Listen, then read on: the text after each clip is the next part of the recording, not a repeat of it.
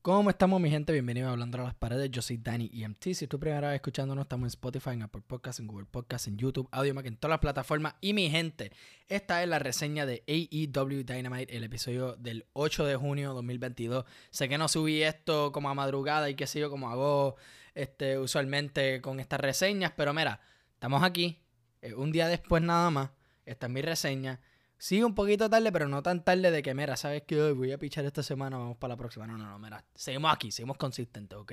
Así que nada, vamos a ir directo para esto. Y es que tengo que, ok, tengo que hablar sobre el episodio de Rampage que dieron live el pasado viernes, porque eh, lo que pasó en ese episodio, en verdad que básicamente escribió todo este show. CM Punk sale a anunciar que él está lesionado y necesita eh, cirugía en su pierna, este, entiendo yo, como que algo del tobillo o algo así.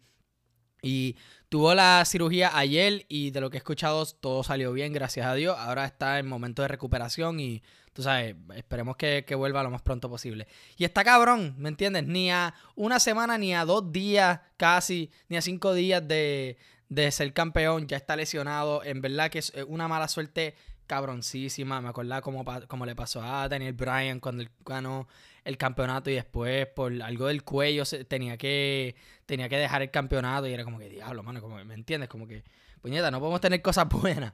Pero nada, lo que AEW hizo para pues como que improvisar y ver qué diablos van a hacer porque no pueden estar como seis meses sin un campeón mundial, hello.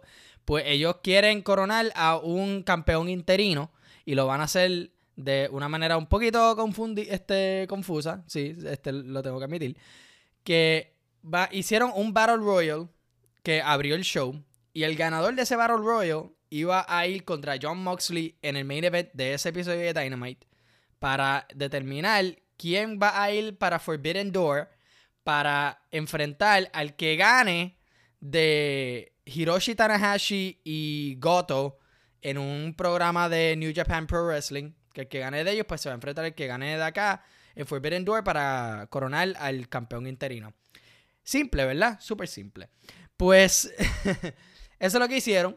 Había muchos luchadores como que un poquito, tú sabes, medio top tier, mid, este, como que mid card más o menos. No estaba Hangman, no estaba Wardlow. Obviamente no va a estar MJF.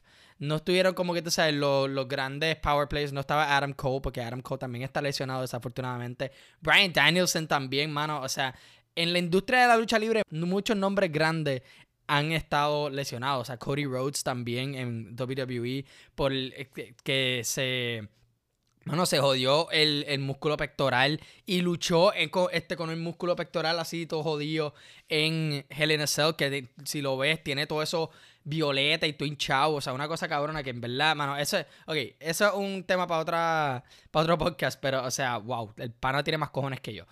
¿Me entiendes? O sea, ellos tuvieron que básicamente como que, diablo, like, escribir un show nuevo casi como que de, de la nada, o sea, le jodió todos los planes a Tony Khan. Me imagino que el plan original era pues eh, CM Punk se va a enfrentar a Hiroshi Tanahashi en Forbidden Door para el campeonato. Y ajá, y eso iba a ser como que la gran este, eh, pelea estelar en Forbidden Door. Pero pues como pasó esta lesión, pues ahora tienen que entonces, improvisar un poquito.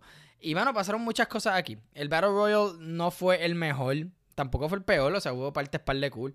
O sea, pude ver a Swerve, que es uno de mis favoritos. Swerve que eliminó a Keith Lee, su, su pareja de, de, tag team y eliminó a Darby Allen, que ellos como que este, hicieron como una, un pequeño equipo ahí durante el Battle Royal.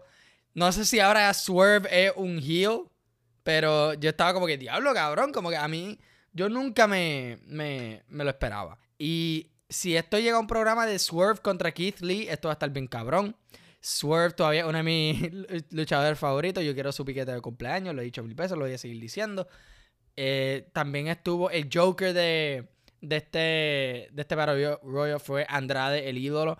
Que en verdad no estoy molesto con eso. Yo no esperaba que salga alguien que sí. Yo, yo no quería que salga Johnny Gargano ni nada. Digo, si salía estaría, estaría cabrón, pero como no lo necesitaba, no siempre necesitamos un debut de alguien bien, bien cabrón.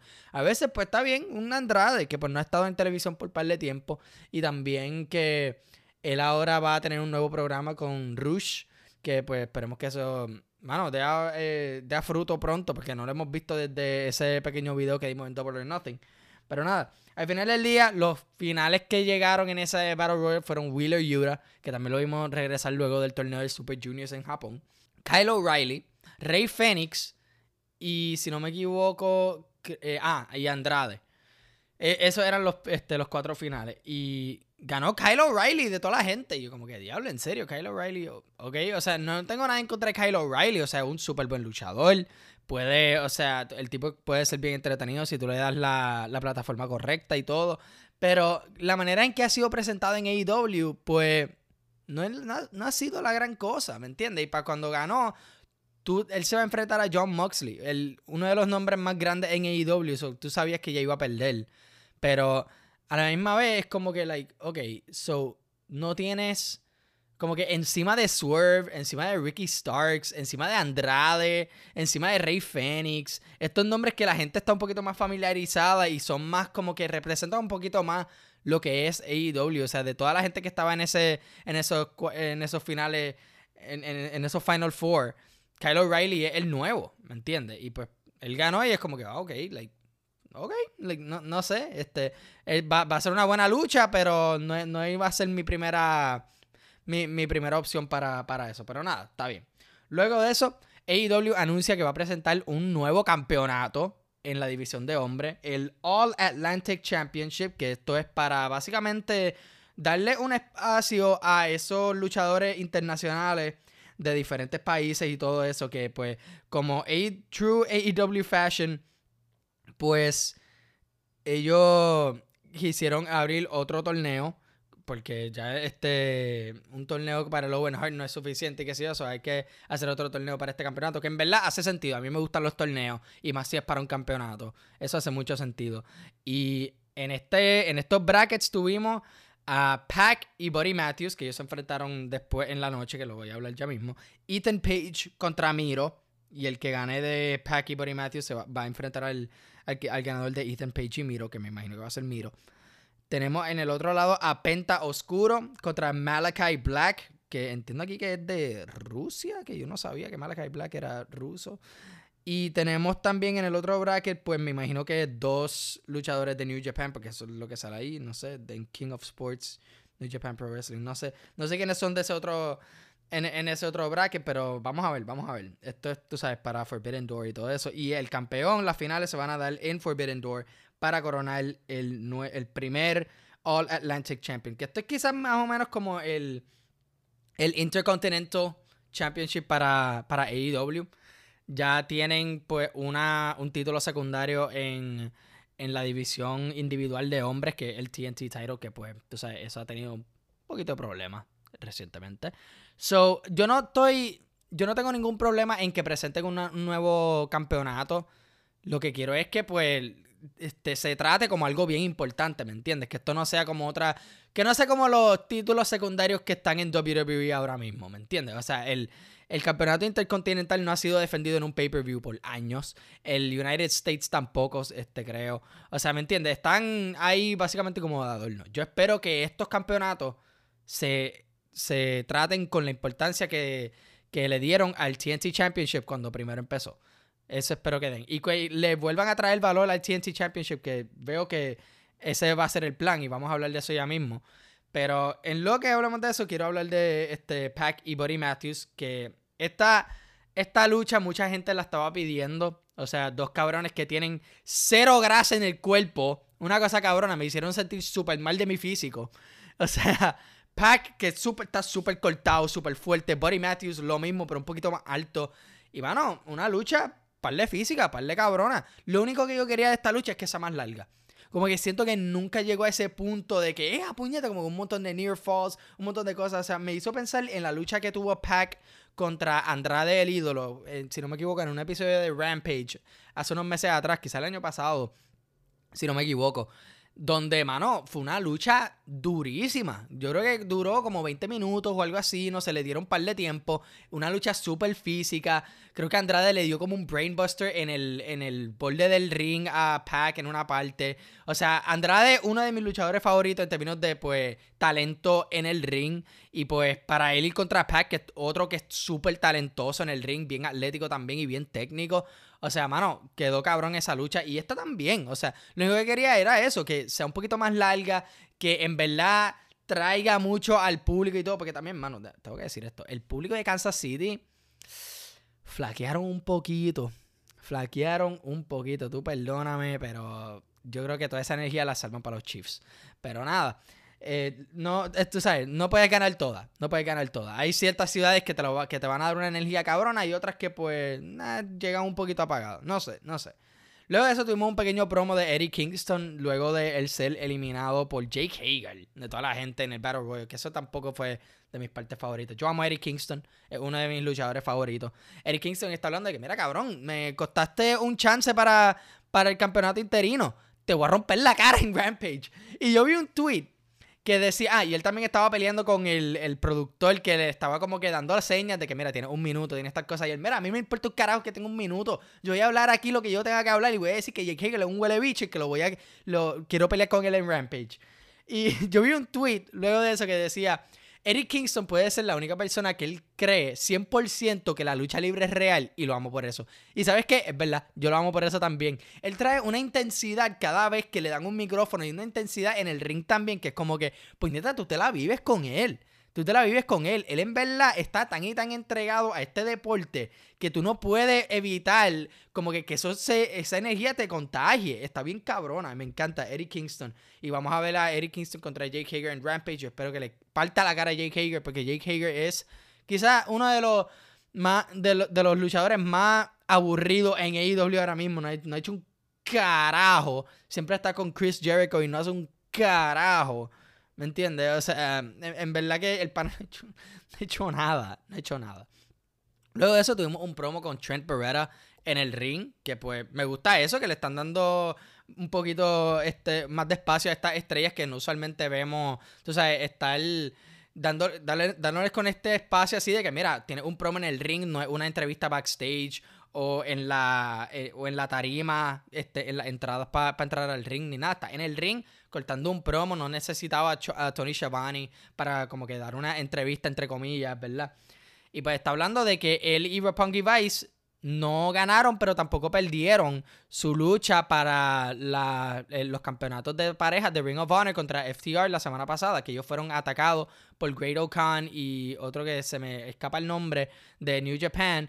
Y ellos están como que, puñeta, like, ¿qué carajo? Y él, llama a FTR que salgan. Y FTR, y esto, mira, by the way, si tú quieres empezar una nueva rivalidad o alguna nueva historia, porque esto no es tanto una rivalidad entre Roppongi Vice y FTR, es más, Roppongi Vice, FTR contra. ¿Cómo ellos se llaman, puñetas? Es que yo no soy súper. Yo no sé mucho de New Japan, yo todavía estoy aprendiendo. Pero e, ellos contra United Empire. Y básicamente, pues eh, sale FTR y les dice: Mira, sabes que tú tienes razón. Tú no ganaste, tú no perdiste el campeonato, este, la lucha te debemos dar otra oportunidad, te la daríamos ahora, pero sabemos que Rocky Romero, que es, que la pareja de Trent Beretta, está en Japón y eso no es culpa tuya, pero tú sabes, cuando venga el momento y todo, pero tú no debes estar molesto con nosotros, debes estar molesto con esos cabrones que nos atacaron y que te costaron esa oportunidad. Y él dice, mano, sí, ¿sabes qué? Es verdad. Y me gusta eso, porque es lógico. Hay tanta historia en lucha libre, especialmente en la otra compañía, que la, el razonamiento de por qué la gente está peleando es tan estúpido. Es como que, mano, en verdad, porque tú estás molesto, tú estás molesto con esta persona, si debes estar molesto con tal persona. O como que, mano, por esa bobería es como que, like, no sé, como que a veces es muy elemental. Aquí es como que, mira, debes estar molesto con esta persona. Y mira, ¿sabes qué? Si es verdad, como que mi beef no es contigo. Like, era una lucha para un campeonato así respetuoso. Todos nos respetamos. Vamos a luchar por, un, por una meta común. Y luego de eso sale Will Osprey, que tuvo una pequeña reacción, no una así súper cabrona como lo tuvo Tanahashi cuando él salió la, semana pasada. No sé si es porque la gente no sabía quién era Will Osprey o porque simple y sencillamente el, el público estaba bien apagado este, en este episodio. Pero sale Will Osprey, salen también los demás de United Empire, que todavía me tengo que aprender bien los nombres. Estoy en New Japan, mi gente, tengan paciencia conmigo. No todos los nombres me los voy a aprender. Sé los grandes, Okada, Tanahashi, Ibushi ya no está, pero ajá, Kenta, Jay White, ¿me entiendes? Este, Ishii. Pero tengan, lo, único que digo es que tengan paciencia conmigo. Luego de eso tuvimos a la lucha entre Hangman Adam Page, que lo vemos por primera vez desde que perdió su campeonato contra CM Punk en Double or Nothing, contra David Finley. En una lucha física también, par de buena. O sea, Hangman, yo no he visto ninguna lucha mala de Hangman. El tipo es uno de los luchadores más talentosos en el ring. O sea, uno de los luchadores más completos también. Tiene un personaje bien interesante, bien complejo. Es básicamente protagonista de AEW es también uno que puede luchar y darte banger tras banger tras banger. O sea, por más corto relativamente que fue el reino de, de Hangman mientras era campeón, todas sus luchas, todas sus defensas fueron luchas cabronas. Aunque no eran quizás las mejores historias, fueron luchas súper duras. Y siempre se robaban el show.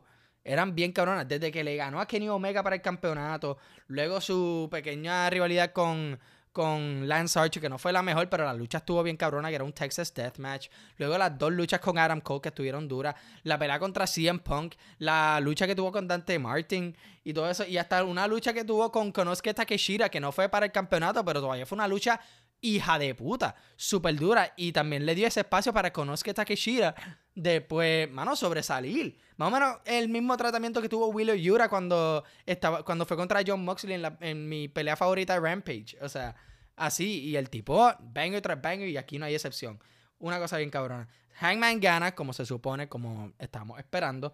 Y Hangman dice que, mira, no quiero hablar ahora mismo del AEW Championship y que sí, ok, que para mí yo estuve como que medio raro con eso, porque, mano, like, eso era todas tus metas. Esa era tu historia, cabrón. Desde que empezó AEW. ¿Cómo tú no vas a hablar de eso? Pero él dice que él quiere otro campeonato mundial. Y ese es el IWGP Championship. ¿Qué es el IWGP Championship? Ese es el título más importante en New Japan Pro Wrestling.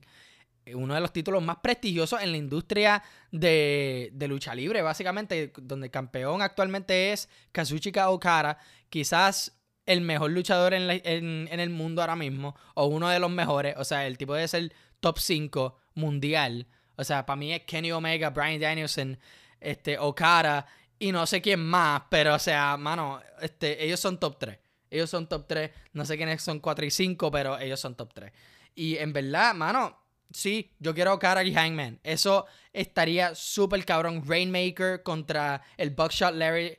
Eso va a estar bien, bien cabrón. Pero Adam Cole, que estaba siendo un comentarista en esta, en esta lucha, que para mí fue, para mí fue eh, interesante, pues él decía, mira cabrón, tú acabas de perder un campeonato, yo acabo de ganar un torneo, so yo se supone que, que enfrente a Okada o Jay White, que aparentemente Okada y Jay White se van a enfrentar para el título en algún pay-per-view, algún evento de, de New Japan en los próximos días. Así que el que gane de ese campeonato va a ir contra quizá este, en una lucha de Adam Cole y, Hangman cuando Adam Cole se recupere, que me imagino que va a ser pronto porque ya empezaron este programa y Forbidden Door viene ya mismo, pues van a enfrentarse en Forbidden Door. Vamos a ver. Yo espero que sea Hangman y Okada. No necesito a Adam Cole yendo contra Okada. Eh, eh, me gusta Adam Cole con cojones, uno de mis favoritos, pero en términos de talento en el ring, Hangman le pasa. Hangman es mucho mejor luchador que Adam Cole. Eso se lo tengo que dar. Luego de eso tuvimos otro promo con Wardlow y Wardlow básicamente decía de que, mira, la razón de por qué yo no estaba en el Battle Royal fue porque yo no quiero ser interino, yo no quiero ser un campeón interino. Cuando vuelva CM Punk, ahí es que me voy a enfrentar con él. Ahora, mientras tanto, yo quiero ir para otro título que se me ha escapado desde este por hace, hace meses. Y es el TNT Championship. Y sale Scorpio Sky como que, mira, cabrón, tú quieres fucking TNT Championship. Y que se empiezan ahí a frontear y whatever. Y luego de eso tuvimos un, un segmento backstage de Smart Mark Sterling diciendo, no, cabrón, te están demandando los, guardias de seguridad y necesitas enfrentar eso y que sí, ok, va a estar en un 20 on 1 handicap match la semana que viene en AEW Road Rager. Es como una, es una pérdida de tiempo. Esto de este, este, esta pequeña historia con Mark Sterling y todos los guardias de seguridad que él le que él mató durante su, su rivalidad con MJF. Y en verdad, pues, mano, esto ya sabemos lo que va a pasar. Wardlow va a masacrar a todo el mundo, va a ganar.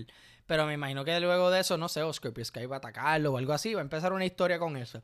Yo espero que cuando Wardlow enfrente a Scorpio Sky le parta la cara y sea el nuevo campeón de TNT. Porque en verdad ese título necesita salir de esa, de esa escena porque a nadie le está gustando. A nadie le gusta el tanto el, el toma y dame de del, del TNT Championship con Sammy Guevara y Scorpio Sky en esa historia que nadie le importó, a nadie le gustó. O sea, mano, tienen que sacarla de esa escena. Necesitan a alguien, Wardlow, mano, que tiene un montón de momentum. Tiene un montón de momentum y tienen que capitalizar rápido. Tienen que capitalizar, capitalizar bien rápido porque le dieron meses para build up a esta estrella. Y la hicieron así, o sea, todo el mundo ama a Wardlow. Mano, tienes que capitalizar, ponle el título de TNT. Va a ser un, un campeón excelente, yo lo sé. Luego de eso tuvimos un segmento con los Hardys, eh, Jurassic Express y los Young Bucks y básicamente están seteando un ladder match para los campeonatos de pareja en la semana que viene. Jeff Hardy, ay Dios mío, los Hardys ya se tienen que retirar, por favor. Tú perdóname, o sea, son un tag team bien cabrón, de los mejores en la historia, pero mano ya. Y en un ladder match, Hardy, Jeff Hardy específicamente, se va a morir. Yo espero que no. Yo espero que esté bien y todo, pero puñeta, mano, denle un break a Jeff Hardy, por favor. Luego de eso tuvimos una lucha para el campeonato de mujeres. Thunder Rosa contra Marina Shafir. En una lucha sólida. Par de. Como que normal, normal, o sea, nada especial, pero tampoco fue mala ni nada. Fue exactamente lo que se, como que lo que necesitaba Nina y todo eso. Lo que pasa, lo interesante fue después de la lucha. Obviamente ganó Thunder Rosa. Y Marina Shafir ataca a Thunder Rosa después. Y la que viene a, rescatarla es nada más y nada menos que Tony Storm. Y Tony Storm ve el campeonato y se lo da a Thunder Rosa y Thunder Rosa lo coge así como, mira, cabrona, no te creas. si tenemos una rivalidad entre Tony Storm y Thunder Rosa, yo voy a ser feliz de la vida. Y que las, por favor, no puedo estresar esto, puñeta, enseñen por favor, denle el espacio que las mujeres se merecen en, en AEW, puñeta, en lucha libre. Tony Storm y Thunder Rosa, eso es dinero esperando a, que llegue a tus manos. Por favor, Tony Storm y Thunder Rosa, que sea una rivalidad bien cabrona. Por favor, y la lucha va a estar hija de puta. Estas dos son súper talentosas. ¿Ok? Así que por favor. Luego de eso tuvimos el main event entre John Moxley y Kyle O'Reilly. Gana John Moxley, obviamente. Eh, Kyle O'Reilly, tú sabes, como que puso una buena lucha. En verdad, estuvo entretenida, estuvo dura. John Moxley siempre, siempre te va a dar una buena lucha. El tipo no falla. Y, mano, en verdad, como que este episodio de Dynamite no fue el más. El, más como que. no, no fue el mejor. Fue más como que para setear ciertas cosas para Forbidden Door. Y también como que tratar de empezar esta nueva ruta que tuvieron que hacerlo rápidamente desde que CM Punk se lesionó. como que no le he hecho tanta culpa porque esto no fue. Esto no estuvo en los planes de Tony Khan empezando el mes. Y tuvo que, pues, como que, ya, puñeta, like, paniqué un poquito, paniqué un poquito. Pero estoy. depende de lo que hace después. ¿Me entiendes? Esto no es una mala. Esto no es un mal comienzo. Es un comienzo relativo, diría, como que normal. Como que puede ir en cualquier manera. La pueden cagar bien cabrón o pueden hacer lo mejor de ella. Yo espero que hagan lo mejor de ella porque Forbidden Door, mano, está por ahí y eso debe ser como que uno de los mejores pay-per-views. Pues en términos de, pues, por lo menos de, de calidad de lucha, eso tiene que estar bien cabrón. Sí, esto era más como que de seteo, no fue tanto de las luchas como tal en el ring, sino más como que empezar ciertas historias o progresar ciertas historias, así que fue como un setup. Es un setup episode. Y normal, yo le daría como un 7 de 10. nada súper cabrón que pasó en este episodio, pero nada, nada así que yo diría, diablo, ese episodio estuvo malo. Es que, pues, un episodio de Dynamite que pasó. Y ya. Pero Road Rager viene la semana que viene y viene con un par de luchas bien interesantes. Ortiz contra Jericho, Hair vs. Hair. Uno de ellos va a salir calvo. Espero que sea Jericho. Vamos a tener el ladder match entre eh, Jurassic Express, eh, Young Bucks y los Hardys. Eso va a estar bien duro. El 20 on 1 de Wardlow, que Wardlow va a matar a todo el mundo. Y pues, no sé, lo, que sea que más vayan a anunciar en esa, en esa lucha. En esa cartelera. Así que nada, vamos a estar pendientes aquí. Y ustedes saben, síganos en Instagram como Hablando de las Paredes, así todos juntos y en minúscula como lo escuchan, Hablando de las Paredes. En Twitter como Hablando Paredes. Estamos en Spotify, en YouTube, todas esas plataformas. Denle like, suscríbanse, apoyen lo local y nos vemos la próxima.